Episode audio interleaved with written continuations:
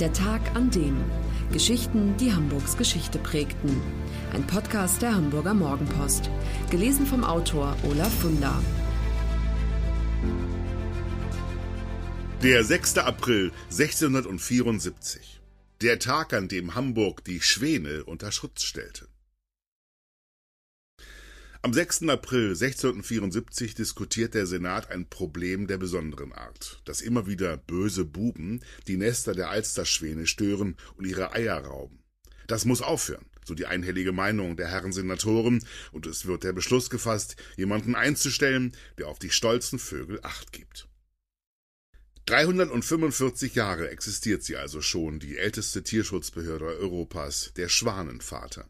Wenn er im November die Tiere einfängt, gilt das in der Hansestadt als offizieller Winterbeginn und ist ein Medienereignis. Wenn er im Frühjahr die Tiere wieder in die Freiheit entlässt, dann weiß die Stadt, jetzt kommen die warmen Tage.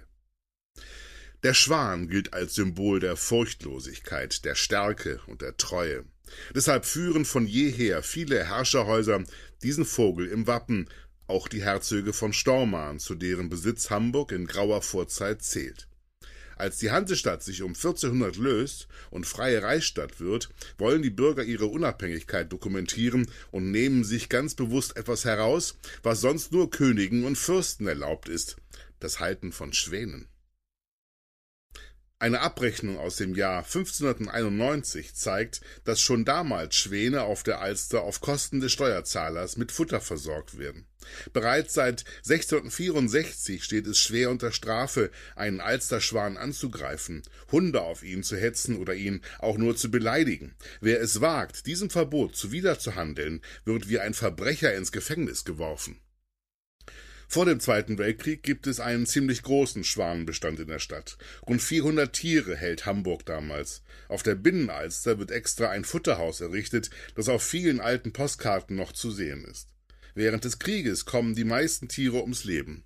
Die letzten beiden verschwinden im harten Nachkriegswinter 1946-47, als die Menschen unbeschreiblich frieren und hungern. Höchstwahrscheinlich sind sie im Kochtopf gelandet. Nach Kriegsende gibt Bürgermeister Max Brauer, SPD, den Auftrag, Schwäne auf der Alster neu anzusiedeln.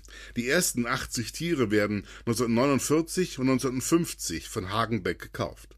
Zum selben Zeitpunkt tritt Harald Nies seinen Job als Schwanenvater an. 45 Jahre lang übt er ihn aus, und weil er unzählige Male fotografiert und gefilmt wird und immer wieder Interviews geben muss, ist er bald bundesweit eine Berühmtheit. 1996 geht Harald Nies in Pension und gibt den Staffelstab an seinen Sohn Olaf weiter, dessen Arbeitsplatz sich heute am Eppendorfer Mühlenteich befindet, dem Winterquartier der Tiere. Übrigens, der Schwanenvater ist nicht allein für Schwäne da. Nies kümmert sich auch um verunglückte Rehe, Gänse, Füchse und so weiter und hat in seinem Leben schon rund 20.000 Tieren das Leben gerettet. Inzwischen ist Olaf Nies 52 Jahre alt und schon lange kein Greenhorn mehr. Seinen Posten füllt er mit genauso viel Leidenschaft aus wie einst sein Vater. Und daran ändert sich hoffentlich auch nichts, denn es gibt eine Legende, die besagt, dass Hamburg nur so lange eine freie und wirtschaftlich erfolgreiche Hansestadt bleiben wird, wie stolze Schwäne auf der Alster ihre Runden drehen.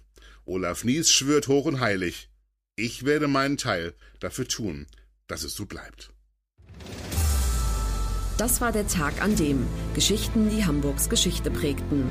Eine neue Folge lesen Sie jeden Sonnabend in Ihrer Mopo und hören wöchentlich einen neuen Podcast.